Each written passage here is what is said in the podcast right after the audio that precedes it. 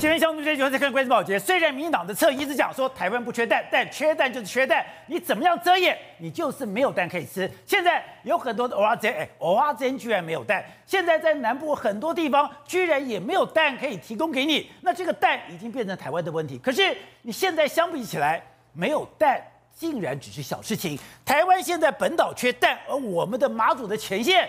竟然是缺粮！我们的政府不是讲说，哎，我们先把中国当成敌人，我们现在有战斗的意识，甚至我们还搞了一个全民动员法，搞搞搞，搞的就是我们今天就是备战。如果今天敌方真的来袭的话，台湾有准备，台湾有这样的气魄，台湾有这样的心理素质，我可以跟对方一战。但没有想到说，哎，你今天在皇帝前线，前线我们有一句话，皇帝不拆恶兵，就没有想到我们在前线的西莒岛。西莒岛里面居然马房部的官兵怎么讲？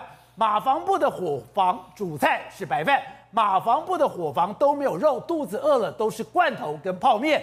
我不要罐头了，而且就是这样子写在这个沙滩上。那你觉得这个是巧合吗？刚好就有人过来，有人过来以后就空拍机拍到，没有，这一定是当地人都受不了了，当地的军方或者当地的阿兵哥已经火大到了极点。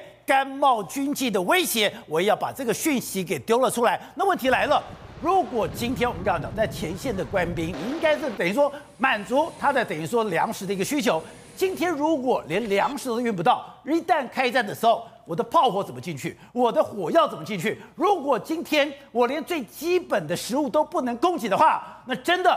敌方来袭的话，我们要什么来对付中国呢？好，我们今天请到来宾，对搭档首位的财经专家黄教授，你好，大家好。好，对是战略专家林廷辉，大家好。好，第三位是时事评论李正浩，大家好。好，第四位是上周的总作弊吕国珍，大家好。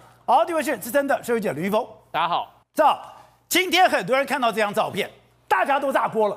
我们的政府不是告诉我们要备战吗？你先不是告诉我们备战，我们买那么多的武器。我们今天我们等于说我们开始搞了一个什么全民动员法？我们等于说我们就是要支持我们的国家，哎，要保卫我们的国家，保卫我们的国家。你不是要让前线的官兵，你第一个，你的油油弹你要补充完，油弹补充完，你人的油弹，哎，食物总是要给人家嘛。就没有想到，哎，我们在前线，你知道我们以前抽签最怕的两个地方，东引跟西莒，就在西莒这个地方，不要罐头。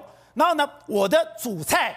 竟然是白饭！对，我们今天看到这个新闻，尤其是这个照片，我真的震惊到。原来我们最前线的士官兵最辛苦的一群人，竟然连续二十天没有肉可以吃啊，只能吃白饭配罐头，而且呢，竟然还通过爆料公司，我们才知道。对，状况是这样的，不能讲。你今天如果没有肉吃，代表什么？你也没有青菜，因为青菜比肉更难运补。所以说，不止没有青菜，没有水果，没有肉，你唯一能够吃的就是白饭。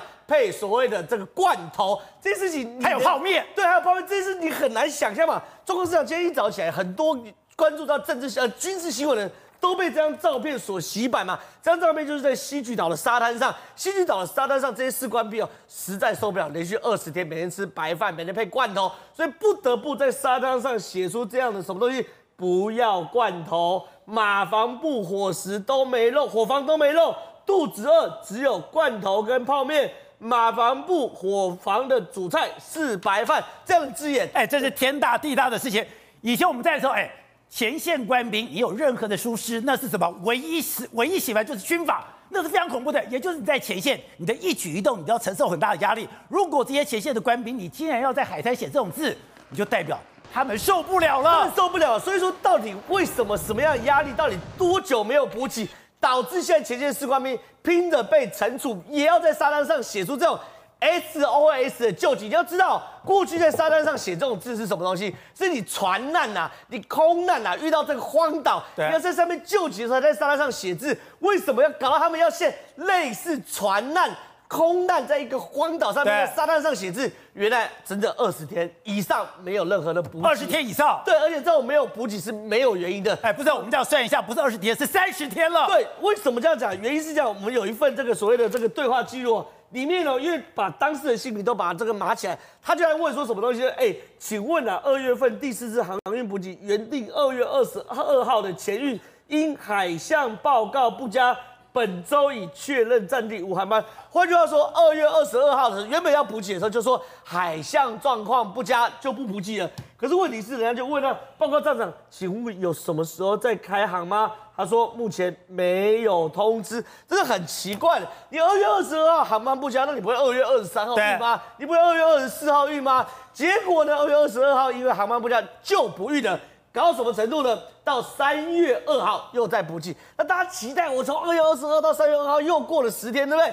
结果呢，三月二号，哎，拍谁哦？明天原地三月二号了补给哦。因为这个港务局检查，我们隔到三月三号。那好，那我再等一天，等到三月三号。结果就三月三号说什么？三月三号因为这个船只坏掉，我们另外再通知。换句话说，至少从我们现在看到对话记录开始，从二月二十二号因为航运不佳，到三月二号因为要执行安全检查，到三月三月他三三月三号船坏掉，一路不补给，补给到后来官兵受不了，在沙滩上。而且我们再往前推哦。如果你今天二月二号，最后一个是二月二号本来要运的，二月二号没有，二月二十二号没有，就代表你这一班是往前一个期。那我们讲，我们说到最短哦，最短单嘛，七天一期，七天一期就是你是二月十五号，你最早最早，我觉得那个哎，我对马房不很好，我跟你最宽容的说法是，你最后一班是二月十五号，对，最后十五号，我觉得我再讲一遍，马房部在说谎，马房部的指挥官你应该给我下台，因为为什么呢？到现在还在说谎，他讲说，哎，没有啦，因为海象不佳啦，故障维修啦，我们没有办法顺利运补啦，所以呢，只有四号，本月就三月四号、五号肉类供应不及。那我们要问哦，你现在送的肉给几天？给十天。我要问的是，你如果是二月十五号，你能够给的肉，给的肉能够给几天？你能够给给三十天的肉吗？你给三十天的肉，你今天马房部，你今天西区岛有这么大的容量，可以存这么多肉吗？那是不可能的事情。所以。今天断肉的状况早就发生了，可是到今天为止，到现在为止，马房部还在说谎，等于说轻描淡写跟我讲，只有四号、五号没有肉可以吃，真的是这样吗？问个最简单的嘛，前线士官兵，我们中华民国士官兵有烂到三月四号、五号没肉吃就在沙滩上写字吗？不是，而且我们国防部居然还让这种新闻稿出来，你你你能够信吗？你是告诉我们说我们前线士官兵？草莓到三月四号、五号两天没肉，就在沙滩上写这些字吗？就在做这些求救吗？所以我觉得这是很基本。第一，这是第一件事。第二件事情，我问马防部一件事情：你二月二十二号要补给，因为海象不佳取消，对不对？你二十三为什么不送？二十四为什么不送？二十五为什么不送？你的脑袋被水泥，你被水泥僵化了吗？不是，我觉得更妙什么，你知道吗？它是两个理由哦。第一个理由是因为海象不佳，第二个是故障维修，等于说，哎。你是草莓兵吗？你现在马防部你是草莓做的吗？今天海象不行你就不行了，故障不行你就不行了？难道你不知道你的前线官兵已经多久没有配给了？好，那如果说今天因为海象不佳，因为故障维修我就不送了，那我再问哦，那今天粮食不能去，未来打仗我的火炮弹药呢？我为什么今天一爆出来，C 幺三洞也过去了，马防部的司令亲自带着两日份的冷冻冷冻肉跑去前线，你看哦，哎。但是哦，虽然海象不佳，虽然坏掉，但是没问题。我们今天马房部的指挥官中将哦，已经早上七点以交通船运输了两日份的船，两日份的肉送到举光。哎，你今天是坏？不，这有一点猫腻在哪里？你知道吗？你的 C 幺三洞，你只能送到南竿，你没有办法送到了西莒。对，送到西莒，你还是要从船过去。那我要问你说。啊，你不是告诉我你海象不佳吗？你海象不佳，你的四幺三东到南竿，啊，南竿到西局怎么过去的呢？这个就是你要不要而已嘛。你海象不佳，你要不等明天、隔天海象好时候赶快送，或是船坏掉，你们调备用的船只过来嘛。你如果在陈平时期都这样搞的话，就你打仗的时候你要怎么让我们前线士官兵去做所谓补给嘛？而且我现在非常好奇哦。现在在马祖，也就是在马房部，你到底有多少缺粮？刚刚讲到，你前面是因为西莒岛受不了了，西莒岛都有在海沙滩上写字。可是马房部讲，哎，我现在 C 幺三洞进了五点二吨的冷冻肉到马祖地区，可够全防区官兵十日的伙食。那难道你马房部早就断粮了吗？对啊，所以这些事情都全部都说不通嘛。不是，我看通媒现在，我就是陆军就两个字，无能。无能之后在家说谎，对，而且呢，你还怪人家说啊，你是草莓兵等等的。我讲很简单的，你在陈平时期，你给人家的补给都没办法保障，你打仗的时候你怎么会保障补给嘛？这最基本的概念嘛。对于那些在吸取的士官兵，哎，那是外岛中的外岛，离岛中的离岛，哎，你连那些士官兵你都指着他们去吃泡面、吃罐头，你怎么期待他们老共打来说我要死守到底？我连后防都不给你了，我连后备补给都不给你了。所以这件事情呢，我第一件事，马防部你到底在搞什么这一件事？而且你知道吗？我刚下部队是干什么？我下刚下部队干的是勤务排排长。勤务排排长干嘛？我就是负责这些粮食要送到。我今天如果出去演习，出去演习，我每个人要搞个饭盒。这个饭盒我如果时间没有，时间到了没有送到，送到了以后，那个饭盒是冷的，你知道吗？我是个排长哦，我都要全副武装，仪容镜前面站立正呢，本来就是三军未动，粮草先行嘛。大家不要，我知道有一种意见说啊，你当兵连这苦都不能吃，打仗你有罐头可以吃，真的不是。是打仗的时候，即便是美军都确保前线官兵可以吃到充足的粮食嘛，这现代战争概念嘛。更遑论是在陈平时期，你怎么可能在驻守时候一些风浪啊，我就不送了，船坏掉我就不送，我也不调船，这是你国军运补的态度。而且我非常好奇是，那你今天这一艘船，你跟他签约的公司难道没有问题吗？今天马祖出了这么多事情，马祖出了刚刚讲，第一个海底电缆没弄掉了，第二个是哎，我今天本来要去送的龙虾也不能送的，但当地的人很不爽，然后再加上哎。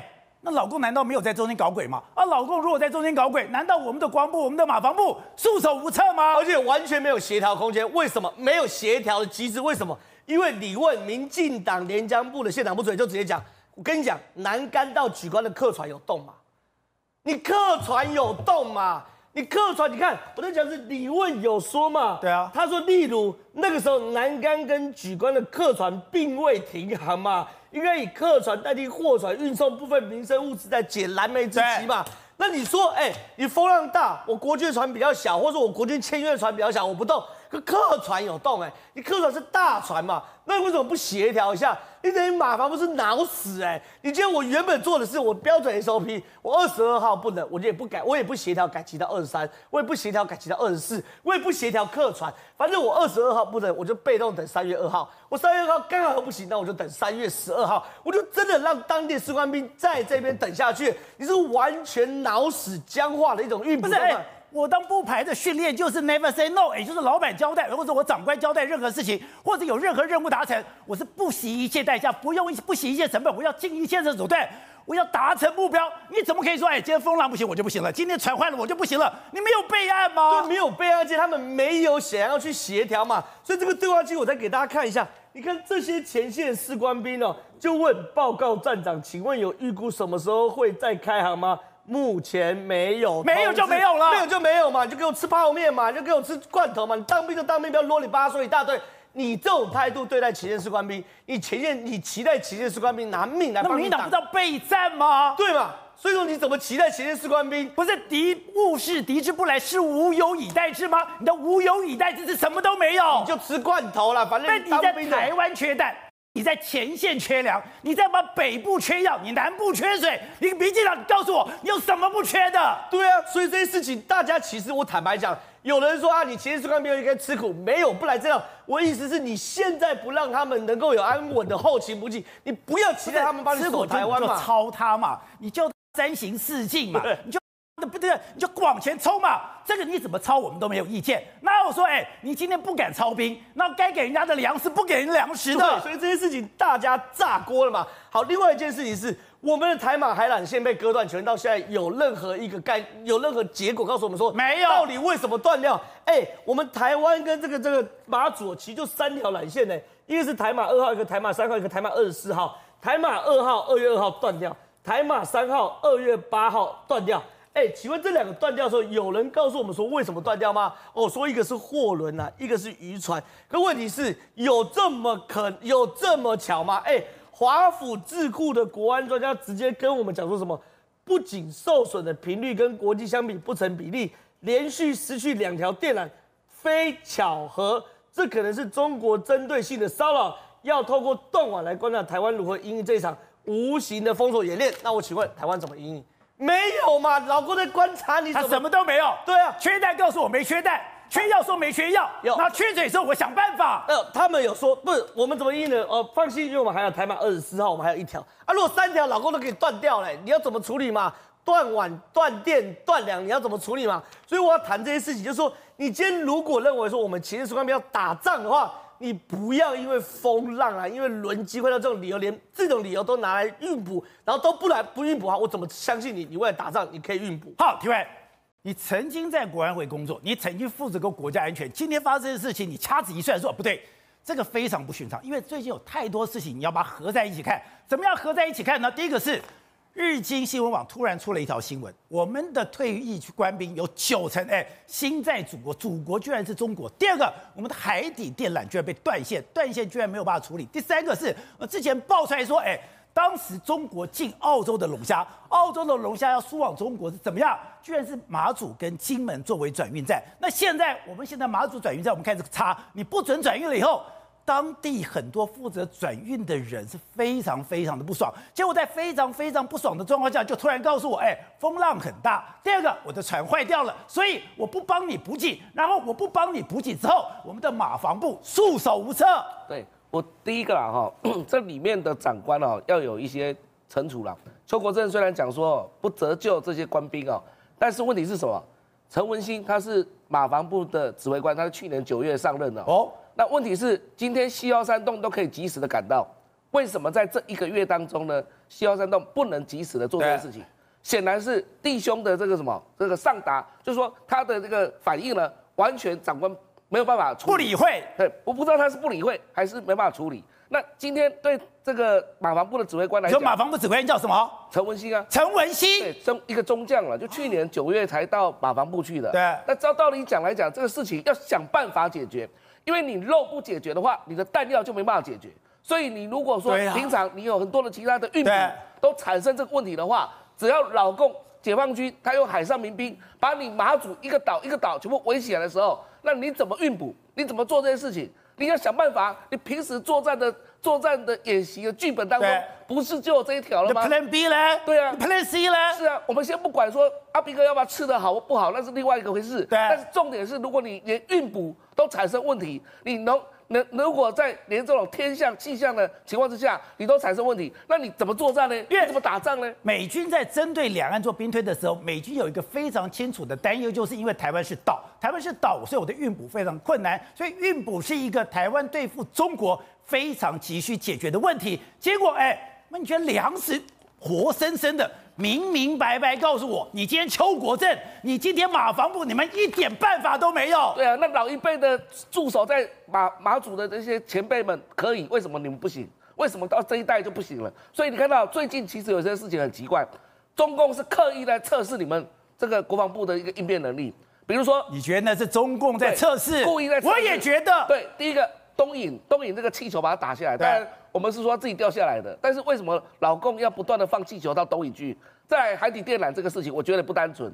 再来就是什么龙虾这些事情，对，龙虾这些事情的话，你抓走私，当然我们海巡署抓走私，对岸会不会跟这些业者有任何的勾结？对，然后刻意的，刚刚你提到的，刻意告诉你说海象不佳，对，气象不佳，所以我就不运补。不是，我觉得很好笑。我跟你签约了，我跟你签约了以后，你告诉我说海象不佳，我就海象不佳。你先告诉我说你今天的东西坏掉就坏掉。啊！你坏掉，你只有这一艘船吗？你没有第二艘船吗？你如果没有这艘船，你不会去钓吗？解放军就很简单啦、啊，就直接告诉你说，你不要去运补，我们让我们国军饿死，对，直接来占岛就好了，根本就不用打仗了嘛。所以这件事情非常非常的可疑哦。那也就是说，你不管用什么方式，你用什么方式运补，因为我们其其实大家都去过马祖，马祖其实那种小船、客船很多，你运个那个肉肉品，运个什么东西，那都不是问题。那为什么不用这种方式在处理呢？啊？再来就是这些阿兵哥的，是你至少你也有直升机啊，你的直升机也可以起降啊，直升机也可以进到西局。对呀、啊，对，所以任何方式都可以做，为什么不做嘞？所以代表说是难道脑袋进水吗？对，还是说真的被利用了？还是说故意里应外合？我们刚才不想跟他讲说里应外合，对，但是重点是说你这种表现让人家会担心说你在前线怎么打仗？因为这些阿兵哥在西局驻守，这些随时都要丧失他的生命的。对。他重视那一块肉吗？不是，他是我在这里驻守的情况之下，可能解放军都会随时过来，我可能会丧失生命。那今天来讲的话，你长官不帮我处理这件事情，以后肉都不处理了，弹药我怎么处理？到时候弹尽援绝，我最后只剩一箱弹药的时候，我怎么打仗？这才是最大的问题、不是我们是不是常讲吗？兵无常势，水无常形，也就是你要不断的流转，你要不断的有变化，你不断有备案。怎么会不讲这？我看不懂这，那你就简单哎。我们以前我在澎湖当兵，那抢滩多重要啊！是啊，那所以就代表说，你所有的想定不是以前都演练过了吗？那像这一种被小型的围岛或是被封锁的情况之下，你怎么去突破呢？那你没有船，你没有船，用别的工具啊？你为什么一定要用船呢？你可以用直升机，你可以用其他东西，想各种方法去抢滩也好，想各种方法去运补也好。这都是你平常指挥官就要做的事情，不是吗？那你这样没做到，老共看在眼里啊！哎，原来马祖是一个国防空洞的地方，那我下一次很简单嘛，我就直接给你断水断粮，那你整个马祖全部都都灭掉嘛。那你这时候再用马祖来跟台湾的蔡英文总统来叫价，你看蔡英文怎么办？对，你说当年郑克爽呃郑郑经呃郑郑经的事情吗？对，郑克爽。就郑克爽，当然后来为什么投降康熙？澎湖被拿掉，澎湖被拿走了嘛，所以他对台湾来讲的话，整个民心士气全部涣散嘛。所以他如果拿马祖的话，台湾会不会民心士气涣散？他们说民众来讲的话，怎么支持这个政支持这个政府？所以为什么我们说前线守得非常重要？因为他那一个概念来讲的话，老共都是用灰色地带，他用灰色地带现在在开始来动摇你的一个信信心，然后你的指挥官又没有任何的应变作为的时候，那当然我觉得哈都要去。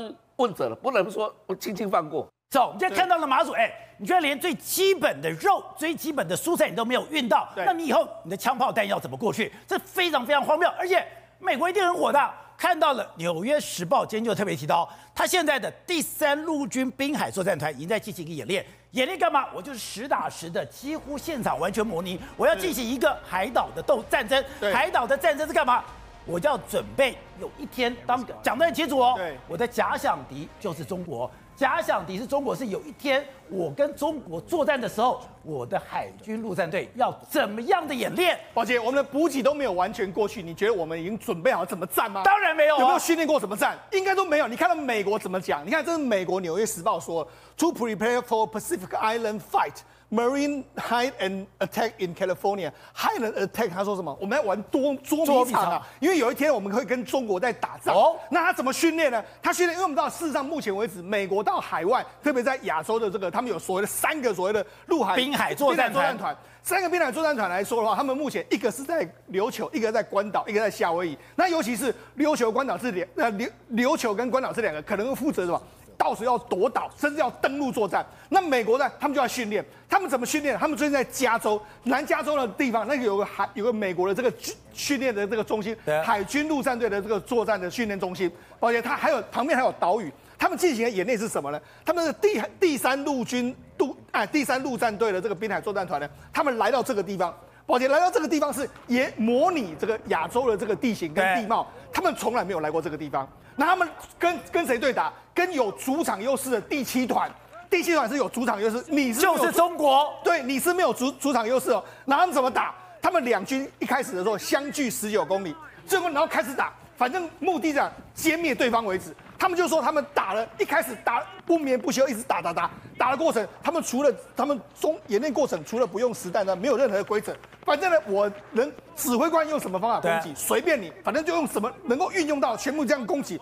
攻击之后，然后就最后打到一兵一卒都完全阵亡为止。他们就说我们要模拟这样具体的做法，因为跟中国打仗一定非常的严酷。好，那刚刚讲到这个作战团现在有多辛苦？模拟说这在西太平洋我要去做夺岛，而且我的敌人就是中国的时候，我该怎么办？而且他不是只有今天打完，他说未来两年这个新的军团，也就是第三滨海作战团，它的演训数数量是一般的步兵团的四到五倍。哎。我要不要阿兵哥吃苦？要吃苦，要不要演训？要演训。人家美国已经针对中国进行非常严酷的演训，结果我们的政府、我们的国防部、我们的邱国正两手一摊，我不发抖了。对，没错，美国现在想法就是说，我怎么到客场去跟你作战？而且我能够赢，而且在中国的地盘我能够打赢，所以他们现在已经开始在做实边的实兵的操演了。而且他说了，未来这些所谓滨海作战呢，会接受到一般步兵团的四倍到五倍的训练量，你就知道这个训练到底是多多深。而且他们训练是怎么样？宝杰，那他们还是怎样？你们准备要接受这个基础训练是怎样？你要学习捕捉、宰杀兔子，还有很多动物来食用。为什么？因为这些兵来作战呢，你到前线之后，你可能会被抓。被抓之后呢，而且你知道，因为一旦呢，我们这个你还有单兵存在的时候，你不能够打开你的通讯设备，因为你打开通讯设备，你会被歼灭。对，所以你在当地你就要存活下来，自生自灭。这些兵来作战团呢，它等于是要自生自灭这样。那你可以把它想象说，第一个，因为你可能要夺岛到当地去夺岛的时候，当地没有粮食，你要自己找粮食吃。找粮食吃。另外一种想象是说，是不是有可能呢？作战之后之后，你要登陆到中国去作战。所以这美美国都做相关的演练，而且他们这个演练里面来说，他们这一次比较不一样。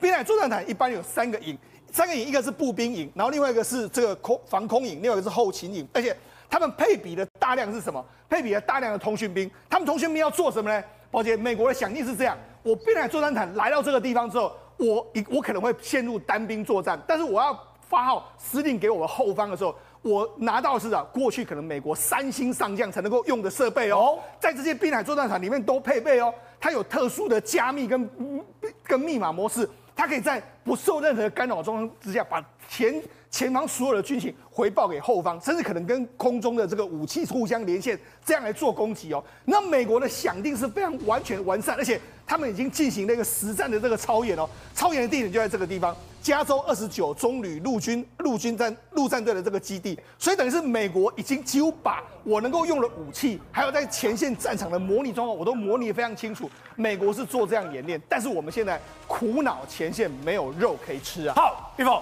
在以前我们在部校受训结束以后，我们要抽签，抽签以后最怕两个地方，东引跟西举，那是在最前线的。我同学在东引，他说：“哎，你的投篮球不可以太用力，干嘛？用力一点，你会丢到中国去，吓死人。”刚讲这个地方非常辛苦，而且这个地方非常危险，而且你很难想象这个地方危险到什么程度，你知道吗？现在有一个说法，一个传说，但也是真的，马祖的兵。不敢用，不会用脸盆。对，我们来讲说，其实我当兵的时候，那时候我是先被选兵选走了。选走的时候呢，就要负责抽签。你知道吗？我前面的阿兵哥跟我同梯哦，他们抽到到新兵战士第一次抽签抽出来之后，由我来报，马防部当场跪下来。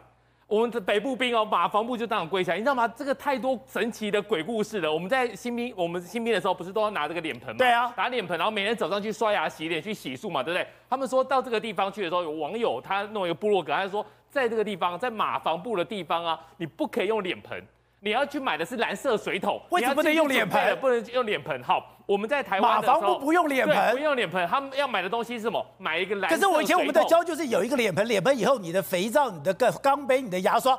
怎么摆都有规矩的呀？对，在台湾是这样子，但是到马房部之后，他们说他们以前发生过一件事情，在过去来讲的话，不是两岸有一个比较紧张的时代，会有互相水果来摸哨。摸哨。那么以前呢，有些时候呢，他是摸哨的时候，就是把你给杀了，然后呢，把耳朵割割下来带回去。对。但是有些比较狠的，像马祖这种，就属于是前线中的前线，他除了割你的耳朵之外呢，他会把你的头给砍下来。所以呢，在这个事情一直连续发生之后呢，他们就说不行。全部撤掉，但是重点是有一个阿兵哥，麻烦部就传马马祖军就传一个说法，不用脸盆。对，然后那个时候呢，有阿兵哥就是还是喜欢用脸盆，他就带脸盆去用。结果呢，那个学学长就跟他讲说，哈，你用脸盆，哎，出代志，他就不相信。他脸盆的时候呢，他就是放在那个地方，然后呢，第二天早上起来的时候就去洗漱，他就发现哦，里面不是要用水吗？然后你要用毛巾洗脸嘛，对不对？他就说在水里面就看到了一个人的脸。可是那个脸不是他自己的，所以整个东西传出去之后呢，整个马防部就开始不用脸盆。你去买的时候，他都说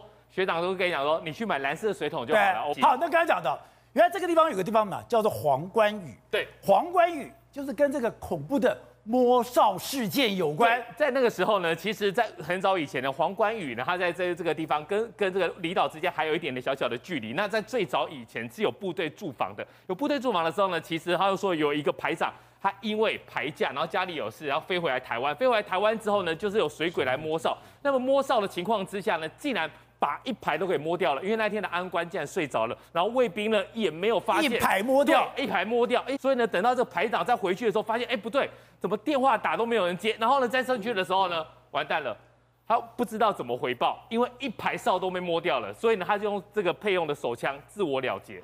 所以呢，等于说呢，官兵也被摸哨了，然后兵也被摸哨，然后官呢也自尽了。所以呢，后来黄关羽就决定了。你说那个排长，那个排长姓黄，对。后来这个这个小岛就变成了皇冠屿，对。但是后来呢，也不派驻派驻阿兵哥了，就把它当成一个实弹打击的一个地点，一个一个标的。好，那所以哎，现在真的讲到，现在原来在金门马祖，我们在后方过着安和乐利的日子。前方这么可怕，你知道吗？越前线的地方呢，故事越多。这个地方呢，其实西屿这个西举这个地方呢，其实也是非常遥远的。好，以前有个三十七哨，那为什么会有新三七哨跟旧三七哨呢？旧三十一哨那时候就说，其实也是整排都被水给给摸走。那摸走之后呢，没有办法，他就用这个把它换到新的一个哨。那在新哨上面还有写说，卫兵瞌打瞌睡，该死。所以呢，那个时候呢，其实整个整个是非常肃杀的。那甚至有人传说说呢，新的那个。菜鸟来的时候啊，要去准备去泡跳泡操，然后跳泡操之后呢，在这个地下的坑道，竟然遇到了一些灵异的事件。灵异的事件，他跑上来之后呢，其全全部的人，因为在外岛，在第一线，他们一样就是上实弹拉枪机，然后冲下去之后呢，空无一人。所以呢，他们就想说，这个灵异的事件发生之后呢，其实在外岛当兵是非常非常的辛苦。